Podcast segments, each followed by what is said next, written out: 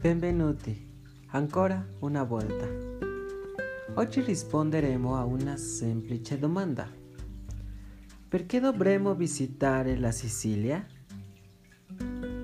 Da dove partiamo? È un elenco abbastanza lungo e qualcosa di strano, ma a nostra volta riassumiamo chiaramente il motivo per cui visitare questo bellissimo posto italiano. Abbiamo iniziato Numero 1. Perché la sua bella posizione in mezzo al mare Mediterraneo, a sud della penisola italica, rende questo circondato dove le spiagge e ha le isole più belle d'Italia. 2. Perché il bellissimo vulcano Etna offre un grande spettacolo verso la vista via paesaggi naturali pieni di vita. 3. Perché la sua grande storia culturale è mescolata con fenici romani, greci, bizantini, arabi, normanni e spagnoli. 4. Per la Cappella Palatina di Palermo e per la sua bellezza. 5 perché ha una gastronomia ricca e varia, ma soprattutto fresca.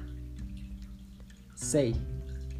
Perché grazie all'architetto Ferdinando Fuga godiamo della facciata del Palazzo Riso. 7. Perché le rovine dell'antica città di Acaggiante e il vasto sito archeologico Valle dei Templi si trova in Agrigento, una città siciliana. 8. Perché i suoi abitanti ti faranno sentire a casa. Se poi devi visitare quel posto meraviglioso, pieno di cultura e paesaggi meravigliosi, è davvero un posto fantastico. Ad essere sincero, ad essere sincero, Sareggia gli sembra un posto da sogno continuo.